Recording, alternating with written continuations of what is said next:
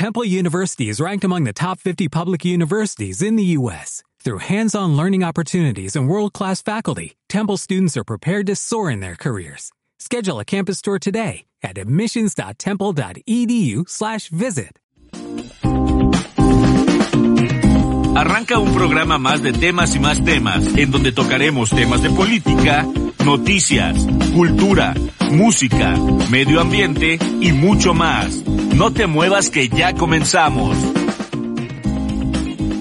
¿Qué tal? ¿Cómo le va? Muy buenas tardes. Yo soy Miguel Bárcena y me da mucho gusto que nos acompañe en una emisión más de temas y más temas esta tarde transmitiendo desde la ciudad de Toluca, aquí en las instalaciones del grupo radiofónico Milet, a quien agradecemos obviamente las facilidades para transmitir este programa. Y bueno, pues hoy vamos a hablar de este decreto o predecreto que se filtró ayer, en el sentido de que para eh, agilizar las operaciones, eh, eliminar la saturación y todos los problemas que esto causa en el aeropuerto de la Ciudad de México, el presidente López Obrador estaría enviando un tiempo un decreto para sacar del aeropuerto de la Ciudad de México las operaciones de aquellas empresas que se dedican únicamente a la carga, al transporte de mercancías. Las empresas como Aeroméxico, Viva, Volaris, etcétera, que transportan pasajeros arriba y carga abajo, ellas no tendrán ningún problema. Pero empresas como DHL, eh, UPS, en fin, todas estas de mensajería, pues tendrían que salirse de la Ciudad de México y eso afectaría toda su logística, toda su cadena de distribución, probablemente incrementaría los costos de las mercancías porque pues tendrían que desplazar a sus empleados o abrir oficinas nuevas en los aeropuertos de Toluca, Querétaro o el, el Felipe Ángeles. De esto vamos a hablar eh, en unos minutos con Juan Carlos Machorro, quien es socio de la firma Santa Marina y Esteta y que está a cargo del área de la división transaccional. Es un experto en Derecho Aeronáutico y Aeroportuario. Vamos a hablar sobre estos temas. Vamos a enlazarnos con eh, mi querido Manolo Pérez Petit, periodista y escritor, periodista sevillano, quien se encuentra precisamente allá en su tierra natal y que ya próximamente estará de regreso nuevamente en México. Vamos a hablar de esta canción de Shakira. De hecho, le, vamos a pedir a la producción que consiga el video de la última eh, presentación de Shakira, que ha generado mucha controversia eh, muchos chismes, dimes y diretes, todo el tema del, del cotilleo, como en España, de las eh, revistas o de los programas de espectáculos, pero que tiene serias implicaciones familiares, sobre todo para los hijos de la pareja o de la expareja, porque finalmente ellos están en medio y la mamá utiliza su popularidad, su música, su actuación para directa o indirectamente eh, evidenciar y de alguna manera ridiculizar a su expareja, al exfutbolista Piqué. Y este también en sus programas sobre fútbol y demás, pues eh, lo toma, digamos, con cierta filosofía, pero también se burla y, no, es, no es algo que en el fondo sea bueno, sobre todo para los menores, porque ellos están, repito, en medio. De esto vamos a hablar también. Pero sobre todo vamos a hablar del metro, qué sigue pasando con el metro de la Ciudad de México eh, Claudia Sheinbaum y el gobierno de la 4T han ido construyendo un discurso para llevar una narrativa y que la gente piense que a lo mejor lo que ha sucedido no son ni incidentes, como dicen ellos, accidentes, como decimos nosotros, sino que son actos de sabotaje. Y para justificarse, pues mandaron a la Guardia Nacional 6.000 elementos, desprotegiendo otras áreas que lo requieren más, porque si sumamos esos 6.000 más 5.000 policías que ya tenía el metro capitalino, estamos hablando de 11.000, lo cual hacen al metro el sitio más cuidado del país, cuando si son incidentes, ¿por qué tener tantos empleados, no? tantos efectivos de seguridad y militares? Si son incidentes, pues entonces, ¿por qué tener tanta seguridad a través de guardias nacionales y policías de la ciudad? Y todo esto es precisamente para eso, para que la gente piensa que el metro está siendo objeto de sabotajes. Han detenido a tres personas, una porque se le cayó una una lavadora, otro porque se le cayó una lata y a otro un celular, y los acusan de, pues, de intentos de, de sabotaje o de dañar las instalaciones. En cambio, a las mujeres, sobre todo, que hace unos días protestaron en contra de la presencia de la Guardia Nacional en las instalaciones del metro, y que rompieron torniquetes, lectores de tarjetas, dañaron las taquillas, hicieron pintas, pues a esas no les hicieron absolutamente y los guardias ahí están. Entonces uno se pregunta, ¿de qué sirve que estén si cuando hay flagrancia no actúan, pero eso sí, se aprovechan de ciudadanos indefensos que por alguna situación causaron algún problema? Pero bueno, en este contexto encontré eh, un fragmento de una entrevista que le hicieron a, a Claudia Sheinbaum en el 2018 durante la campaña, cuando era candidata a la jefatura de gobierno, visitó la Universidad Iberoamericana y dio una entrevista a Radio Ibero y le preguntaron sobre el metro y me llamó mucho la atención lo que contestó porque ella sabía exactamente lo que estaba sucediendo, sigue siendo lo mismo que está pasando en este momento y que al respecto poco han hecho para mejorar o para resolver. No en balde, cuatro de los accidentes mortales que ha tenido el metro en más de 50 años, tres han ocurrido en esta su administración. Vamos a escuchar y a ver lo que dijo Claudia Sheinbaum hace poco más de cuatro años. Por otro lado, el tema del deterioro del metro es la opacidad, es, eh, uno podría caracterizar al actual gobierno con frivolidades, corrupción y opacidad. Se subió la tarifa de 3 a 5 pesos. ¿Dónde está el fondo del metro? No se sabe. Entonces, lo primero que tenemos que hacer es que lo que existe en la ciudad funcione bien. Y ahí tenemos que invertir muchos miles de millones de pesos para poner el metro a tono. El metro va a cumplir 50 años de edad y tiene que ser el mejor metro. Y eso es lo que vamos a hacer. Y también vamos a cuidar el tema de la seguridad. Es un tema de abandono. Eso es lo que está pasando en la ciudad. ¿Propone más seguridad? ¿Propone mantenimiento o nuevos trenes? Es combinado. Hay que, yo le llamo repotenciación del metro. Eh, hay líneas, por ejemplo, que están en las zonas de hundimiento de la Ciudad de México. La línea A, por ejemplo, que va al Estado de México, que hace mucho que no se hace mantenimiento a las vías, por eso va tan lento y por eso se llena tanto. Entonces, son, eh, es un esquema grande que tiene que ver con mantenimiento mayor. El 20% de los trenes están en los talleres cuando no debería ser así. Hay que mantener los trenes para que estén operando, eh, compra de nuevos trenes y la evaluación de nuevas líneas en algunas zonas. Bueno, pues Claudia Sheinbaum, candidata, tenía una idea y un diagnóstico muy claro de lo que sucedía en el metro y así era. Pero hoy, cuatro años después, me pregunto qué tanto ha cambiado. El presupuesto ha disminuido y aunque ella diga que se ha incrementado, pues ahí están los montos asignados al metro, que además esos montos eh, no se utiliza el dinero, se sobreejerce, más bien se subejerce, no se utiliza completamente. Y yo no sé si se regrese a una cuenta concentradora y después la jefa de gobierno, como hace López Obrador, lo reasigna a otras partidas. Los trenes nuevos que se han ido adquiriendo en esta administración fueron eh, encargados, fueron comprados desde la administración anterior.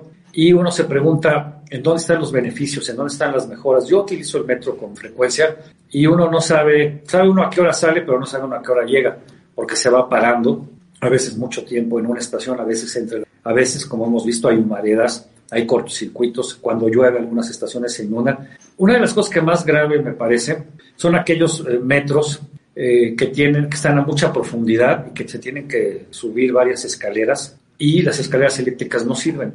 La gente mayor, la gente con alguna discapacidad la pasa muy mal porque no hay elevadores y no hay escaleras eléctricas. Y uno se pregunta, ¿eso es producto del sabotaje? ¿Eso es producto de incidentes, de errores humanos? No, es falta de presupuesto, es falta de mantenimiento, es falta de inversión. El sindicato que preside Fernando Espino ha denunciado desde hace tiempo todas estas irregularidades. Si usted va en el metro se va a encontrar unos letreros que lo dice que el sindicato, donde dice que no hay suficientes herramientas, para mantenimiento, no hay suficientes Y cuando vienen los incidentes o los accidentes, pues entonces es muy fácil echarle la culpa a los de atrás, nada más que los de atrás eran los mismos. Aunque Mancera haya gobernado la administración anterior, venía del mismo grupo de Marcelo Ebrard, y antes de Marcelo, eh, López Obrador, y antes Rosario Robles, y antes Cuauhtémoc Cárdenas. La izquierda, durante muchos años bajo las siglas del PRD y después de Morena, pero son los mismos. Ahí estaba Martí Batres, ahí estaban varios de los alcaldes, varios de los funcionarios públicos que han sido asambleístas, diputados, eh, funcionarios, etcétera. Entonces, pues todo esto es una cortina de humo para desviar la atención y no asumir la responsabilidad que tiene actualmente la gente. Vamos a hacer una breve pausa y regresamos para conversar con Juan Carlos Machorro, experto en Derecho Aeronáutico y Aeroportuario. No se vayan. Vamos a un corte rápido y volvemos. No te vayas. Entrando por tus oídos hasta llegar al centro de tus emociones, ADR Networks está en este momento activando tus sentidos. Hola amigos, ¿cómo están? Nosotros somos Tony Nieto. Yo soy Cox y los invitamos a que no se pierdan todos los miércoles de 3 a 4 de la tarde nuestro programa Conectados, por ADR Networks, activando, tus, sentidos.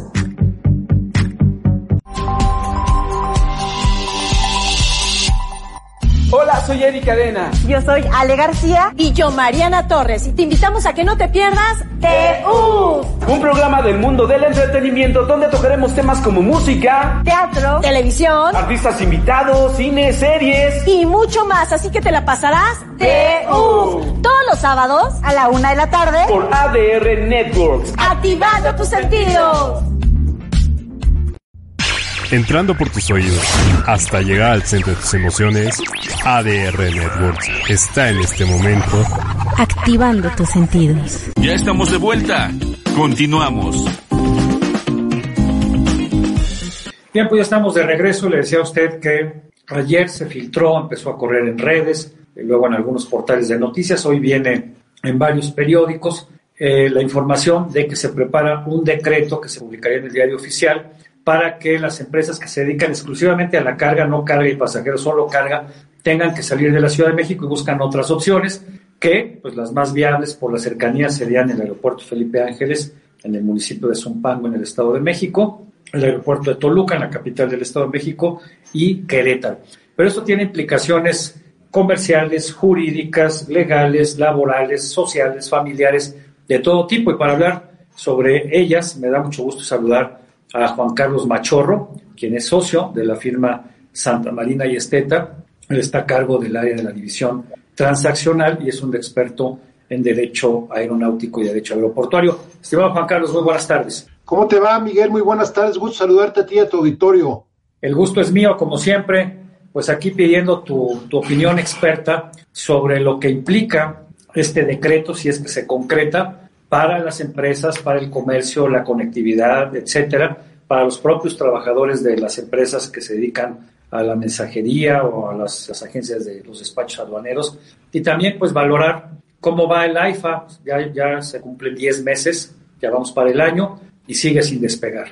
Con mucho gusto, Miguel. Mira, dos reflexiones iniciales. En primer lugar, desde luego que habría que hacer votos porque todos los recursos presupuestales que se han destinado a la construcción de la infraestructura en el AIFA tengan un uso, tengan una utilidad pública. Y si eso es vía el tema de carga y vía el tema de cuando menos el transporte de pasajeros, ya sea destinando algún tipo de aeronaves, en particular al AIFA, o alguna solución similar que se ha aplicado en otros aeródromos a nivel internacional, pues es bienvenido, pero hay que hacerlo de forma ordenada y ahorita ahondamos un poquito al respecto. Y la segunda reflexión inicial, Miguel, ya lo tocabas ahorita, cuando menos de manera general, el tema de la carga es un tema que ha adquirido mucha relevancia, siempre la ha tenido, pero particularmente hablando del comercio electrónico, venía en increciendo el tema del comercio electrónico a nivel internacional y México no es la excepción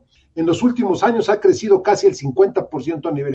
tuvo, tuvo que ver mucho el COVID, ¿no? Y el encierro. El tema de la, pandemia. se empezó a comprar en línea. En plataformas, los bienes a la puerta de tu casa, etcétera. Entonces, el 80% de los bienes que se transportan a nivel internacional, Miguel, derivados del comercio electrónico, de esto que tú comentas, que efectivamente sufrió un incremento dramático con el tema del COVID, el 80% se transporta por aire. Entonces no es un tema menor.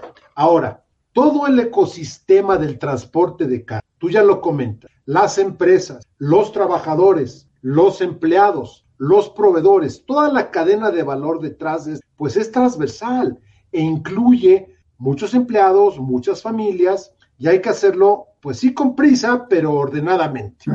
Entonces, hay que agregar... En, en principio, pareciera que este decreto o el espíritu del decreto es bueno y sería positivo, ¿no? En principio. Desde luego, por dos razones. Uno, el AIFA debe ser algo que, habiendo absorbido tantos recursos presupuestales, tenga una utilidad pública y pareciera ser que como ha sido en otras ciudades alrededor del mundo, Montreal es una, Sao Paulo es otra, ¿no? Que podemos poner como ejemplos, Frankfurt en Alemania, tener un aeropuerto cuya vocación primordial fuera de carga no parecería mala idea. Sin embargo, moviendo todo el ecosistema en forma ordenada. Ahora, es cierto también que la ICM tenía y tiene sus días contados. Por eso, todo el tema de la decisión de haber cancelado Texcoco, pues tiene muchas repercusiones y ha tenido muchos impactos. Uno de ellos es este precisamente. ¿Por qué?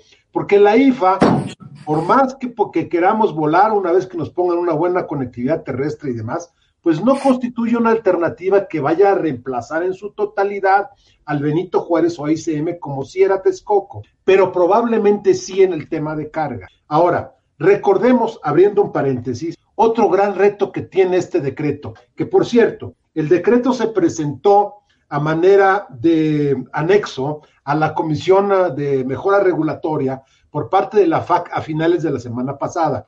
Está en manos de CONAMER. Veamos qué resuelve CONAMER, dado que la FAC ha solicitado que se le dé un procedimiento fast track en materia de consulta eh, regulatoria. Entonces, eventualmente se va a publicar en el diario oficial. Pero, ¿qué ocurre, Miguel? Recordemos que estamos como autoridad aeronáutica mexicana degradados a categoría 2 por parte de la. ¿Qué significa esto? Que las empresas de carga, exclusivamente de carga, que son a las que va dirigida este decreto, y ahorita explicamos un poquito si gustas, tienen 90 días hábiles a partir de que entre el vigor el decreto para dejar de operar en el AIC. Definitivamente, no más operaciones de carga, similar a lo que ocurrió hace años ya, cuando toda la aviación general salió del ICM. Y se fue a Toluca. A Toluca.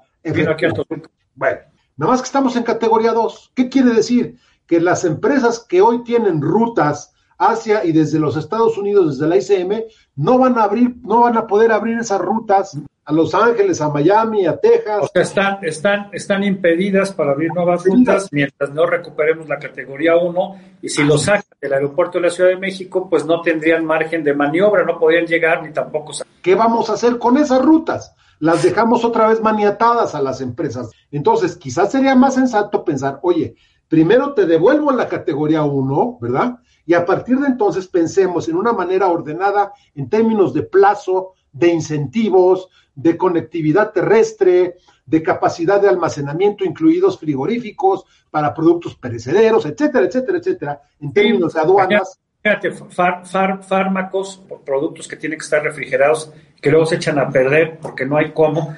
Pero además, eh, independientemente de que se contara con esa infraestructura en el corto, en el mediano plazo, en el, en el aeropuerto de Santa Lucía, mientras no haya conectividad hacia otros destinos y mientras no haya eh, rutas eh, terrestres que permitan, eh, obviamente, que esta carga salga con cierta agilidad, pues se va a crear otra vez un problema mayor. Algunos me decían, imagínate, nos van a mandar al, al AIFA y de ahí vamos a tener que mandar la carga al aeropuerto de la Ciudad de México para que sea llevada en vuelos comerciales o vuelos de pasajeros a otros destinos porque desde el AIFA no vuelan. Sí, ese es un problema. Entonces, también es cierto y hay que reconocer que un proyecto aeroportuario de un aeropuerto alterno como es el Felipe Ángeles no puede comenzar a funcionar a tope de la noche a la mañana.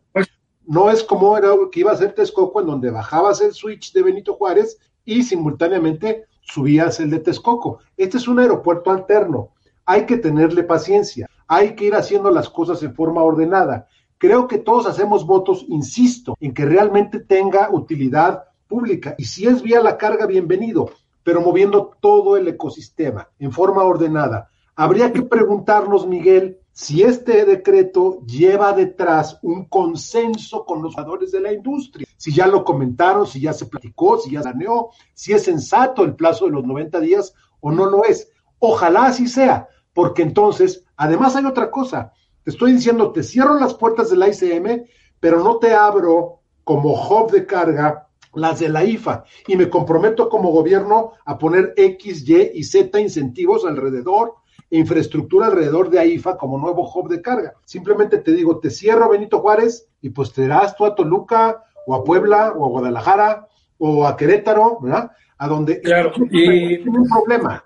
Obviamente esto afecta, como ya decíamos, a la industria aeronáutica, a las agencias aduanales, a las empresas de mensajería, a sus empleados. Y cuando esto se concrete, las empresas, sobre todo de mensajería y de aduanas, tendrían que abrir nuevas oficinas en, en otros aeropuertos precisamente para poder implementar su logística.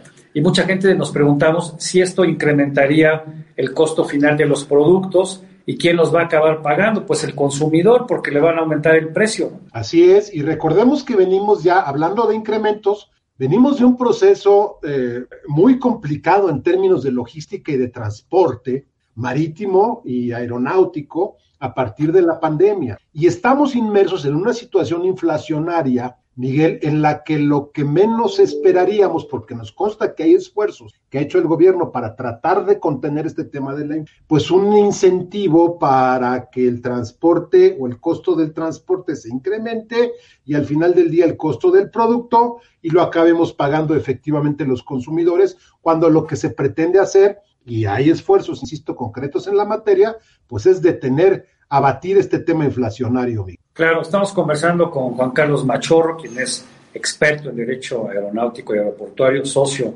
de la firma Santa Marina y Esteta. Y eh, yo te preguntaría, así en términos simples, ¿es eh, algo, como decía, no hagas cosas buenas que parezcan malas? ¿Este es algo malo que parece bueno o al revés? Yo creo que tiene una intención muy buena. Y yo creo que el objetivo final es bueno pero el cómo es importante. Aquí la manera es muy importante. Hay que hacerlo en forma ordenada e insisto, pensando en el ecosistema completo del transporte. Hay tiempo para corregir. Veamos qué dice la Comisión Nacional de Mejora Regulatoria. Veamos si efectivamente se da la pauta, si es que no ha ocurrido, para abrir esto al diálogo y a, los comentarios de parte de los jugadores. Eso sería lo ideal.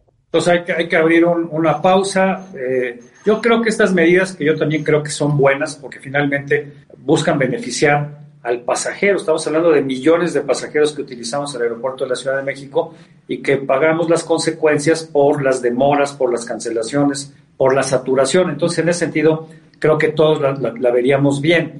Pero, como tú dices, creo que lo están haciendo de una manera acelerada y en el fondo me da la impresión que más que tratar de quitar la saturación del aeropuerto de la Ciudad de México, es tratar de beneficiar o darle un empujón a un aeropuerto que hay que decirlo también, Juan Carlos, hoy es un elefante blanco, no genera recursos, chupa recursos públicos, es un aeropuerto subsidiado. ¿Tienes algún dato de cuánto nos está costando al mes mantener? No, no lo sé, pero son, decenas o cientos de millones de pesos al mes. Ahora, insisto. ¿200 millones de pesos al mes? No, cientos. De, cientos. no, tengo, no tengo el dato específico porque van fluctuando el tema de los del número de pasajeros que se transportan, pero ciertamente hay un subsidio. No podemos pretender que esto cambie de la noche a la mañana. Pero ojo con una cosa, Miguel, lo comentabas, no necesariamente el tema de la carga va a tener un impacto en la saturación, en el decreto de saturación del espacio aéreo y el decreto de saturación de esta administración de los edificios terminales. Muchas de las operaciones de carga son en la noche, son cuando el aeropuerto no está saturado. Entonces no va a tener un impacto, pero sí darle una utilidad a la IFA eso sí es plausible y eso sí es benéfico. Pues entonces, como, como, diríamos, o como diría el clásico, es plan con maña, ¿no? Porque si la carga se mueve en la madrugada cuando no hay vuelos de pasajeros, pues entonces no va a servir de mucho porque las horas pico van a seguir siendo las mismas, el tráfico o el tránsito de pasajeros va a seguir siendo el mismo y esto lo único que buscaría, y creo que ahí le diste en el clavo al tema, es beneficiar al aeropuerto. Ahora, eh, si esto se concreta, yo estoy aquí en, Toluca en estos momentos, pues aquí sí podría ser benéfico para el aeropuerto de la ciudad de Toluca, porque pues es un aeropuerto que está mucho mejor equipado, que tiene mucha mayor infraestructura. Desde luego. Ahora, el AIFA, insisto, está en un periodo de consolidación y de evolución. Si hubiese un compromiso del gobierno de tener el AIFA listo, digamos, en un par de años o en 18 meses, haría todo el sentido del mundo mandarlo. Pero en el Inter vas a dejar a las empresas, si no has dialogado con ellas, a que unas opten por Toluca, otras por el AIFA, abriendo brecha con todo el costo que eso significa, ¿verdad? Otras a Querétaro, otras resguardándose en la infraestructura que ya existe en el de Guadalajara, en fin. Y lo último, y podemos comentar en otra ocasión, que huele un poco a lo mismo, el tema del cabotaje, que también hay una magia ahí vía un decreto para reformar la ley de aviación civil y que, que, eso pues sería la puntilla para las líneas nacionales que no le están pasando bien, ¿no? Apenas Aeroméxico logró la reestructuración de su deuda en su sociedad con Delta y esto pues sería una muy mala noticia. Todo nuevamente para que eh, se cree una aerolínea gubernamental con el nombre de Mexicana de Aviación que operaría el ejército mexicano a través de una empresa y todo nuevamente para favorecer que sus vuelos salieran y llegaran al AIFA, ¿no? Entonces, pues seguimos eh, viendo eh, medidas aceleradas, caprichosas, sin, sin un estudio serio, sin una justificación, todo precisamente para tratar de paliar una mala decisión que fue cancelar el aeropuerto de Texcoco y desarrollar un aeropuerto que, que por lo menos hasta hoy, en lugar de ser una solución, se ha convertido en un problema más. Lo suscribo al 100%, creo que tenemos que priorizar, la prioridad número uno es recuperar la categoría 1, Miguel, y trabajar cuando menos el resto de este sexenio para dejar las bases sentadas para una nueva política aeronáutica nacional de largo plazo integral. Y para eso hay que dialogar con todos los jugadores, Miguel. Claro, y como ya se les está acabando el tiempo, ya estamos en el último tercio del gobierno de López Obrador, bueno, pues las medidas cada vez van a ser más eh, disparatadas y caprichosas y con, con muy poco tiempo precisamente para evaluarlas y consensuarlas. Pues hablaremos de esto en las próximas semanas, seguramente, Juan Carlos. Como siempre, te reitero mi gratitud por tu tiempo y tu experiencia para nuestra audiencia. Yo estoy a tus órdenes, el agradecido soy yo. Mis mejores deseos para este año que comienza para ti, tu auditorio, Miguel. Igualmente, es el experto en Derecho Aeronáutico y Aeroportuario, socio de la firma Santa Marina y Esteta, y nosotros hacemos una pausa. Vamos a un corte rápido y volvemos. No te vayas. Entrando por tus oídos hasta llegar al centro de tus emociones, ADR Networks está en este momento activando tus sentidos. Urgente para todos los amos y guerreros del camino. La espera terminó.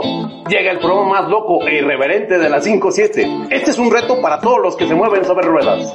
Si tú quieres que tus sentidos exploten al máximo, escucha al equipo de las 5-7. Te esperamos con buen humor, música y mucha información. Recuerda, equipo de las 5-7 en acción por ADR Networks. Te esperamos todos los martes y jueves. De 6 a 7 de la tarde. Activando tus sentidos.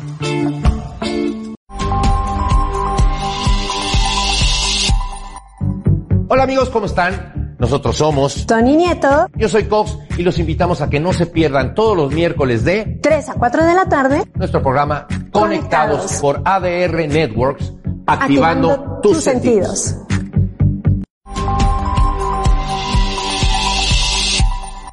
Hola, yo soy Javi Gamboa y te invito a que no te pierdas todos los jueves en punto de las 9 de la noche Naked Launch con lo mejor del rock y el metal, el soundtrack de tu vida, entrevistas y mucho más. Ayúdanos a desnudar a nuestros invitados por ADR Networks, activando tus sentidos. Yeah.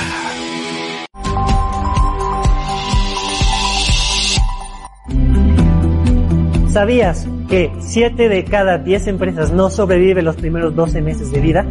De las tres restantes, solamente una llega a cumplir 10 años en el mercado.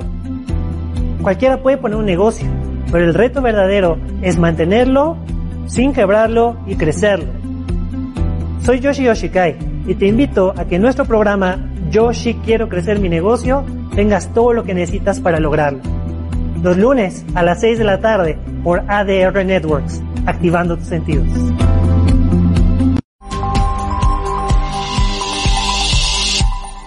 Hola, soy Jonathan Donatiu y te atrapo los martes a las 4 de la tarde aquí para conocer el mundo del teatro. Vamos a viajar por noticias, estrenos, información y muchas cortesías. ¿Sabes en dónde? En ADR Networks, activando tus sentidos.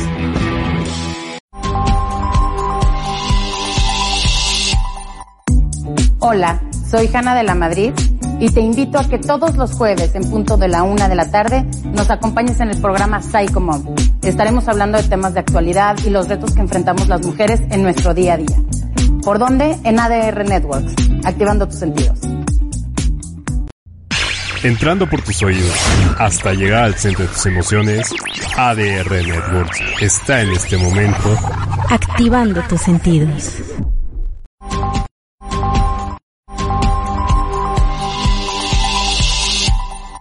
Hola, nosotros somos Ramón Martínez y César Alcántara y te invitamos todos los jueves en punto de las 4 de la tarde en tu programa De la muerte a la vida con temas espirituales que te fortalecerán en tu crecimiento a la madurez espiritual por ADR Networks y ADR Wellness. Activando, tus, sentidos. No faltes. Te esperamos. Ya estamos de vuelta. Continuamos.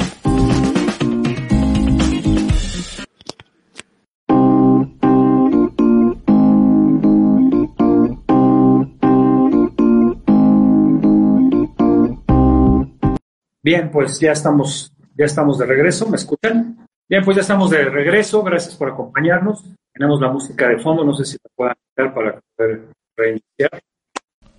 ¿Qué tal? Buenas tardes, ya estamos de vuelta. Bien, pues, con la música de fondo. No sé si puedan quitar la música de fondo.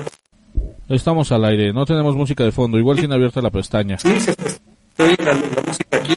Quizá tenga abierta la pestaña del programa, estamos en vivo.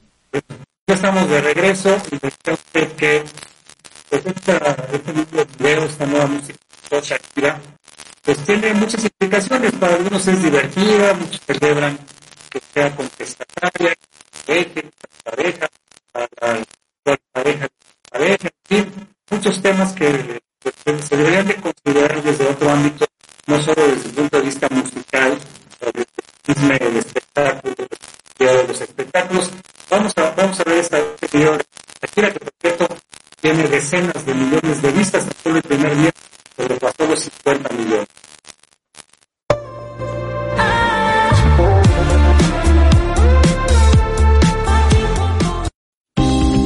Nos vemos la próxima semana en Temas y más temas, donde platicaremos con grandes invitados y especialistas. Hasta la próxima. Entrando por tus oídos hasta llegar al centro de tus emociones, ADR Networks está en este momento activando tus sentidos. As a new Western Union customer, you can enjoy a $0 transfer fee on your first international online money transfer. Send money to your family and friends back home the fast, easy, and reliable way. Visit westernunion.com or download our app today to get started, and your first transfer fee is on us. FX gains apply, not available for credit cards and transfers to Cuba. Services offered by Western Union Financial Services Inc. and MLS 906983 or Western Union International Services LLC and MLS 906985.